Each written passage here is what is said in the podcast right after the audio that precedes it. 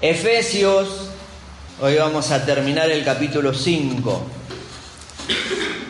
Y es interesante porque el apóstol Pablo comienza el capítulo hablando acerca de una manera de vivir, cómo deben vivir los cristianos. A veces aquel que no conoce a los cristianos o a los que están adentro de una iglesia o pertenecen a ciertas congregaciones, lo primero le viene a la, a la mente algunos son fanáticos, otros que son medios locos y otros que vaya saben que andan. Y la verdad es que eh, el consejo de Pablo a los cristianos es imiten a Dios. Así comienza el primer capítulo.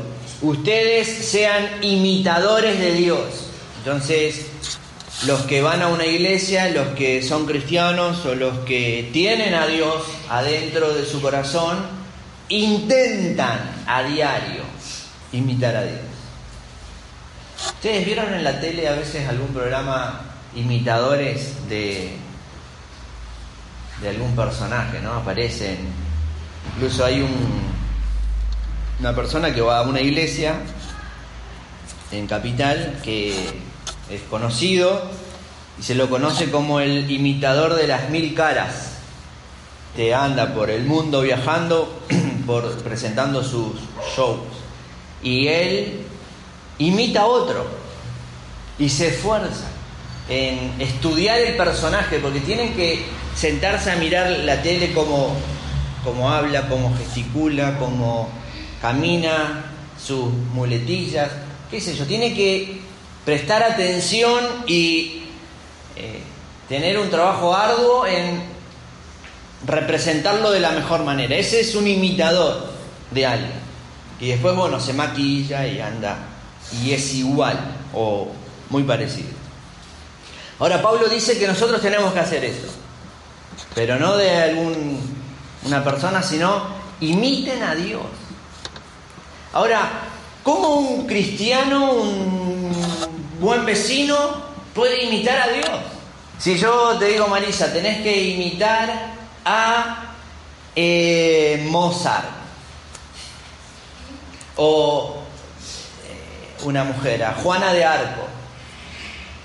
Lo primero que le va a venir a, la mente a Marisa es, ¿quién era Juana de Arco? Tengo que conocer a Juana de Arco. Entonces lo que tiene que hacer Marisa es entrar a Google y buscar quién era Juana de Arco. Y ahí empezar a mirar. En parte el corte es parecido, Marisa, ya te voy a adelantar. Y ver qué hacía, a quién representaba, a quién manifestaba, cuál era su lucha en la vida. Entonces, empezar a estudiarla. Bueno, Pablo lo que nos está diciendo, estudien a Dios, conózcanlo a Dios y así van a ser como Él. Ustedes para imitarlo y para conocer a Dios tienen que conocer a quién van a imitar. De eso se trata. Entonces la invitación de Pablo era a vivir como Dios. Y termina el capítulo diciendo en el versículo 18, capítulo 5, versículo 18, no se emborrachen con vino, no se emborrachen con vino. El que lleva, que lleva al desenfreno en otras versiones dice no sean dado al vino. Al contrario, en vez de ser llenos de vino, sean llenos del Espíritu. Anímense unos a otros con salmos, himnos y canciones espirituales. Anímense, dice, canten y alaben al Señor con el corazón. Ayer Ceci pasaba por acá y dice cuando venía allá en la esquina, escuchaba las canciones que estaban cantando. Dice, sí, se escucha allá en la esquina. Qué bueno, unas canciones hermosas vamos a cantar mañana. se escuchaban allá. Y de eso se trata, y, llegó a casa animada. Porque dijo, qué bueno las canciones que vamos a cantar mañana. Bueno, hoy no vino al final. Pero anímense, de eso se trata. Canten canciones. Cuando empezamos la, la primera canción era de ánimo, el que estaba medio cansado, sale animado.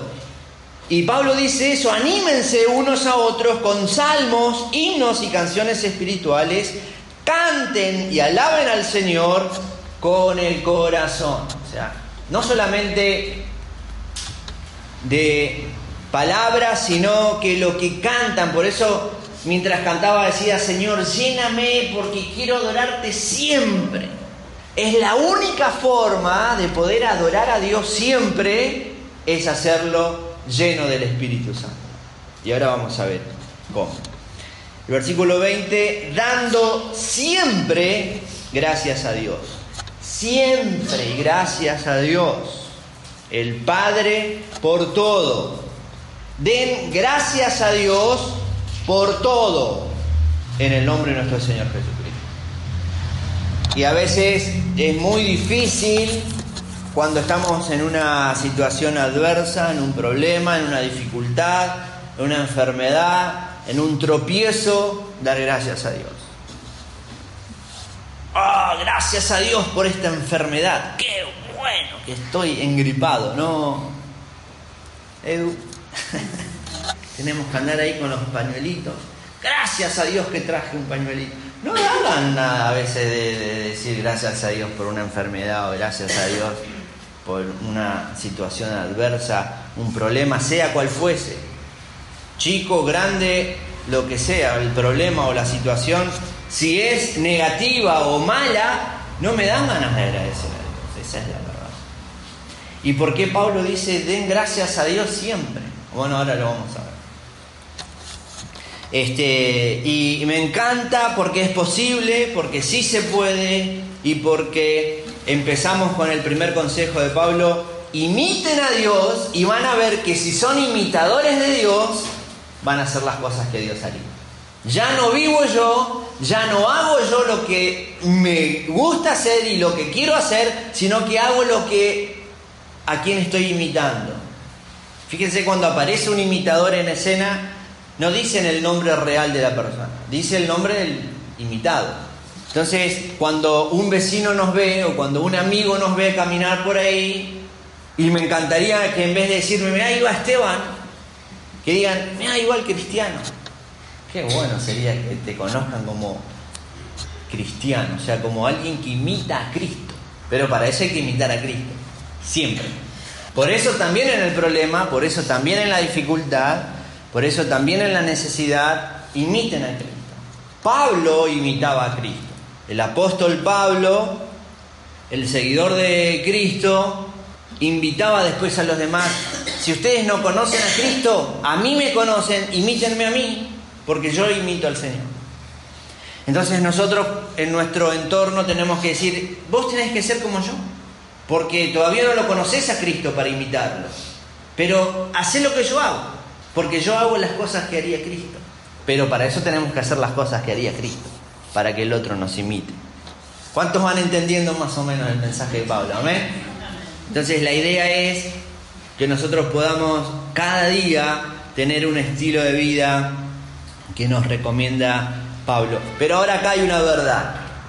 El versículo 18 dice, no se emborrachen con vino que lleva al desenfreno no se emborrachen con vino que lleva al desenfreno. Ahora, ¿por qué Pablo usa esta figura del vino? Porque mm, en la iglesia de Efesios ya estuvimos viendo, estamos por terminar el libro, ya estuvimos viendo que habían algunos que eran tenían la posibilidad de hacer el bien y hacían el mal. Eh, en el primer capítulo de este libro habla acerca de que sean santos, porque tienen la posibilidad y la capacidad de serlo. Dios les dio la capacidad y el entendimiento y el conocimiento para ser santos y ellos hacían cualquier cosa. Entonces Pablo acá les, les va a decir, porque se encontró que en una fiesta que estaban haciendo en la iglesia, en un evento especial, esos eventos se llamaban ágape. Hay algunas iglesias que hacen algunas eh, fiestas que se llaman ágapes, que eran que inviten a otros a comer en la iglesia. Pero lo que pasaba en esta iglesia del apóstol Pablo era que los que más tenían traían mucho para comer, pero también mucho para beber. Mucho vino, porque tenían mucho. Entonces, y no solo que tenían mucho y podían traerlo, sino querían demostrar que traían y que tenían. Y eso estaba mal. Ya no estaban imitando a Cristo, porque Cristo dice que andaba con los pobres y daba a los pobres lo poco que tenía y compartía con los necesitados. Ahora estos dicen que tomaban todo su vino y comían todo y se llenaban la panza. Eh, y cuando venían los más necesitados a esas fiestas, pasaban hambre y no tenían, no traían nada para comer porque eran pobres y los otros ya estaban borrachos. Porque se adelantaban para comer y para tomar y no esperaban que vengan todos y la fiesta terminaba en cualquier cosa. Y vemos en Corintios, cada vez que participamos la cena, se trataba de esto, venían a hacer la fiesta para el ágape y participar la cena juntos y se adelantaban unos y comían primero y tomaban y cuando querían compartir la cena del Señor ya estaban borrachos y no podían participar. Entonces el consejo de Pablo, ¿cuál era? Vamos a poner orden acá. Un principio que nos da Dios para pertenecer a la iglesia y al cristianismo es tener orden en nuestra vida. Empezar a poner orden. Es como aquel que dice, bueno, mañana o el lunes empiezo una dieta, pero estricta, ¿eh? esta vez sí. Voy a empezar hasta que no vea una figura como la que busco, no paro. Y pasa el lunes, pasa el martes y justo el, ay, me olvidé el cumpleaños, pero justo era el lunes. Y después, ah, los martes mi permitido, bueno, el miércoles. Y así va y va. Y, nunca empezamos nada. Desorden, nuevamente. Eh, y Pablo acá estaba diciendo, primero tienen que empezar a poner orden. ¿Cuál es el orden? Bueno, vamos a ordenar la manera de comer, era en, este tema de la fiesta, no tomen vino. ¿Y por qué justamente vino? Y el, el borracho, lo que tiene, siempre lo digo, yo no sé si alguno de ustedes toma mucho vino el día que no viene a la iglesia y queda borracho en la casa, creo que no, o espero que no, pero dice que algunos, los que toman mucho vino, no pueden controlar su cuerpo, no pueden hacerlo. Ni su mente. Porque el alcoholismo, el alcohólico o el que está fuera de sí, eh, empieza a sobresaltarse y a manifestar deseos que no los puede controlar. Hasta puede descomponerse con vómitos o caerse y lastimarse. Yo a veces cuando me voy, si salgo un lunes temprano o incluso domingos más temprano a dar vuelta por ahí veo gente, o capaz, eh, cuando venís, ves algunos que salen de sus fiestas y tirados por la vereda y hacen cosas y usted dice, bueno, vamos para allá y el borracho dice, bueno, vamos, y va para atrás. Y vos dices, no, pero es para allá, ah, y va para el costado. Y no puede controlar, él quiere ir para allá, pero el cuerpo no lo deja. ¿Por qué? Porque está lleno de vino. Y Pablo está diciendo, ustedes no se llenen de vino porque no se van a poder controlar. Es mejor, entonces hace un contraste, que es mejor tener un estilo de vida lleno de Dios y no lleno de cosas que no puedo controlar.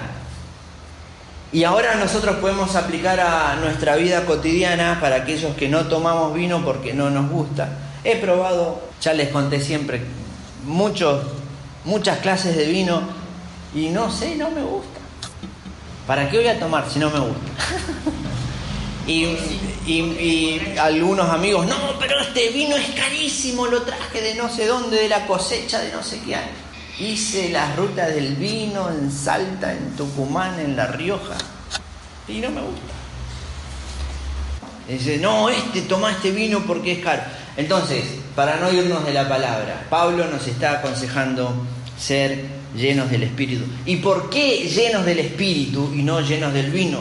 Porque cuando la figura que usa del vino, más que nada es para referirse, no estar controlado por las cosas y los deseos de la carne, por aquellas cosas que quiero hacerla en mi propia voluntad, con mis deseos, con mis actitudes, con mis acciones y no con las que haría Dios.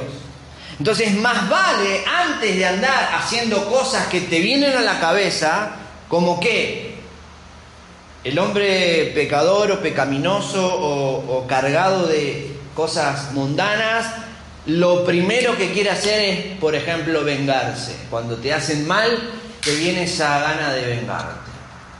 ¿Algunos alguna vez tuvo una actitud de venganza? ¿O algún deseo de venganza por algo?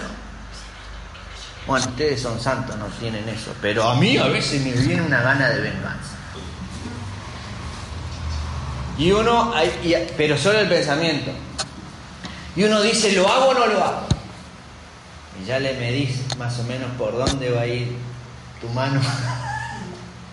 y después dice, no. Tantos ejemplos me vienen de cosas que, que pasaron y que uno quiere tomar venganza. Uno en las películas ve hay una película que se llama El Vengador. ya se llama así.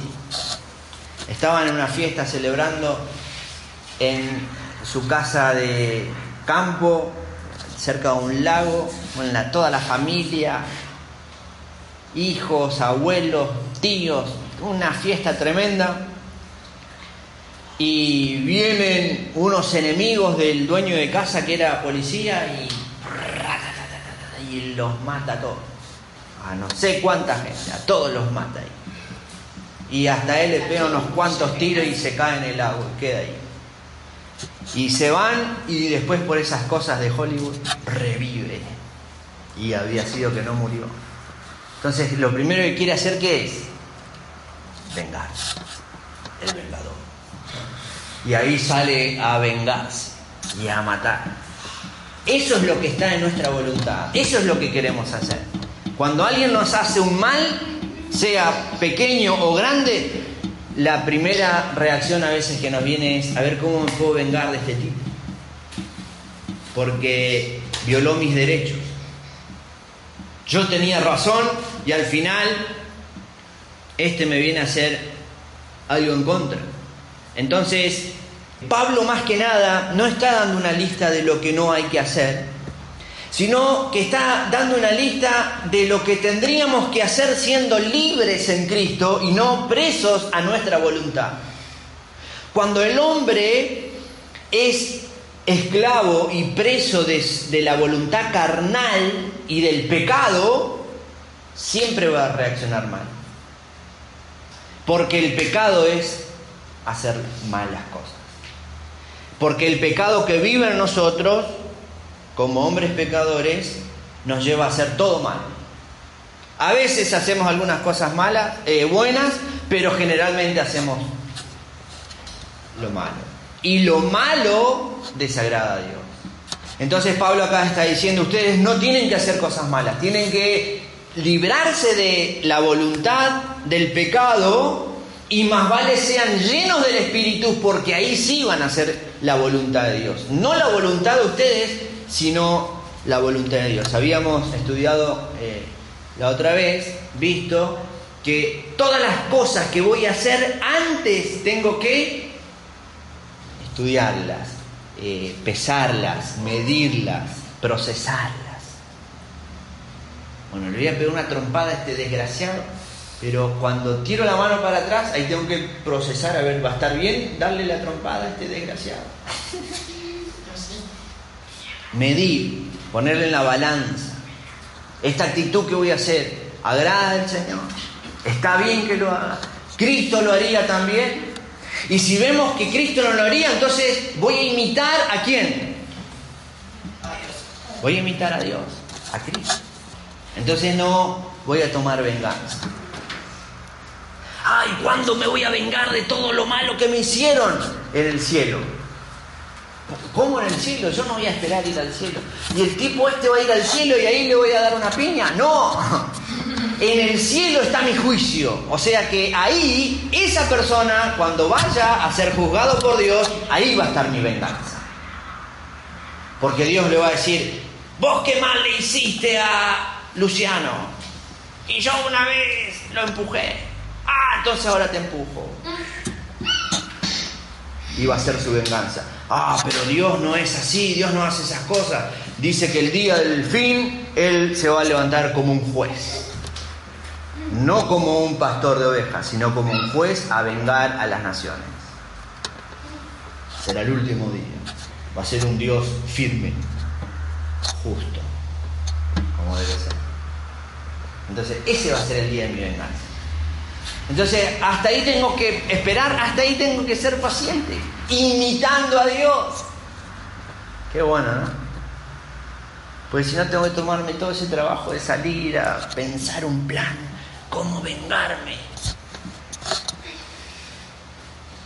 Dice la Biblia que Jesús es nuestro abogado y Él toma nuestra causa, aboga por nosotros y Él será nuestra venganza. Entonces, tranqui, no pasa nada. Tu caso está en manos de Dios. No te andes vengando miles por ahí en la escuela. Esta me cayó el cuaderno. No importa, compramos otro cuaderno. Algo así. Alguien me hace mal, bueno, ¿qué va a hacer? Ahora, ¿cómo puedo hacer para ser lleno de Dios y del Espíritu Santo?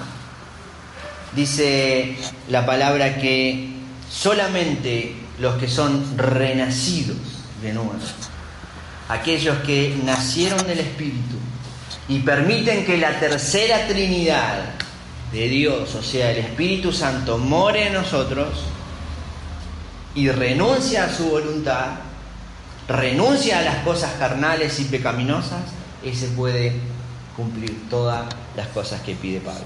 Vamos a leer Gálatas. Eh, no, eh, sí, Gálatas el capítulo 5 y el versículo 16 únicamente. Gálatas 5, 16. Digo pues, andad en el Espíritu y no satisfagáis los deseos de la carne. Anden en el Espíritu. Si Pablo dice que anden es porque se puede andar. ¿Y cómo es andar en el Espíritu? Es no satisfaciendo, o sea, no dando curso a los deseos pecaminosos. Ahí cuando habla de carne habla de un cuerpo pecador. O sea, no anden como los que no conocen a Dios. No anden como aquellos que quieren su propia venganza, sino que anden llenos del Espíritu, apagando la voluntad carnal y pecadora, aquella que quiere florecer a veces, apáguenla y dejen que el Espíritu Santo se manifieste. ¿A través de qué se manifiesta el Espíritu Santo? A través de sus frutos. ¿Cuáles son los frutos del Espíritu Santo en nosotros? Bondad, mansedumbre, paciencia. Estamos llenos de paciencia. Qué cosa seria con nosotros. Tenemos una paciencia para regalar por ahí. Bueno, eso nos pide el Señor. Que estemos llenos de paciencia, llenos de paz, llenos de bondad, llenos de amor. ¿Cómo podemos hacer para amar al que nos lastima? Con el Espíritu Santo se puede hacer. Por eso es necesario conocerlo a Dios para imitarlo a Él. Y ser como Él y manifestar los frutos del Espíritu. Hay condiciones ahora. Dice el apóstol Pablo a tesalonicenses, no apaguen al Espíritu de Dios. Apagar es resistir, o sea, cuando te viene el deseo de hacer el bien, nosotros decimos, no, no voy a hacer el bien, voy a resistir aquel mensaje que está en nosotros de hacer el bien, pero no me interesa hacer el bien. Y, y manifiesto el mal. Entonces, la condición para permanecer llenos del Espíritu Santo es apagar en mí mi voluntad. Hay muchos predicadores que andan últimamente dando un mensaje acerca de ser protagonista. Vos tenés que ser el protagonista, vas a salir adelante y vas a triunfar. Y el consejo de Pablo es, vos no existís. Vos estás crucificado en Cristo tu voluntad se va a apagar para que la voluntad de Dios crezca No, pero yo quiero ser. Si yo quiero ser, se va a manifestar cosas pecaminosas. Maldades, porque eso está en el hombre, la maldad. Yo no sé, a veces en los noticieros, cosas que no entran en la mente de alguien que pudo haber hecho. ¿Cómo una mente tan trastornada pudo haber hecho lo que hizo? Bueno, esa es la mente del hombre pecador. El pecado genera hasta el punto de distorsionar la realidad y lo lleva a cometer cosas horribles. Por eso Pablo dice, ustedes no vayan por ese camino. Más vale la voluntad del el hombre de ustedes que sea sujeta por el Espíritu Santo. Y la forma de estar sujetos al Espíritu Santo es ser llenos del Espíritu. Que alguien busque Romanos 12.1, Romanos 12.1 y Efesios 4.30. Que encuentra lo lee. Así que, hermanos, os ruego por la misericordia de Dios, que presentéis vuestros cuerpos en sacrificio vivo, santo, agradable a Dios, que es vuestro culto racional. O sea, preséntense delante de Dios. ¿Y dónde está Dios? ¿En la iglesia? No, Dios está dentro mío. Entonces cuando me presento a Dios es cuando empiezo a vivir todos los días de mi vida, siempre. Dios está conmigo y yo estoy presente en Dios todo el tiempo. Entonces todo el tiempo tengo un culto a Dios. No solo los días que venimos acá. Todo el tiempo, siempre tenemos presente a Dios. Qué lindo es saber que Dios está presente. Lo mejor que le puede pasar al hombre en su vida es tenerlo a Dios presente. Entonces, si Él está presente, no se resistan. No se resistan a Él. Dejen que Él haga por ustedes, si Él está presente. Entonces, Dios en nosotros está presente siempre. Dejen que Él los ayude. Y les va a ir bien si Dios los ayuda. No es difícil porque si el Espíritu está, ya está. Lo único que tengo que hacer es bajar mi voluntad. Y si yo bajo mi voluntad y dejo que el Espíritu de Dios me ayude en las cosas, nos va a resultar más fácil vivir. ¿Y de qué manera? El versículo 19 dice, anímense unos a otros. Por eso es bueno venir los días que nos reunimos, porque nos animamos unos a otros. Che, me está pasando, dale para adelante. Y Dionel viene medio rengo y le damos un empujón que vaya medio correr un poco más. Nos animamos cuando uno está en problema. El otro ora por él y nos abrazamos y, y nos animamos. Y el Espíritu del Señor nos fortalece.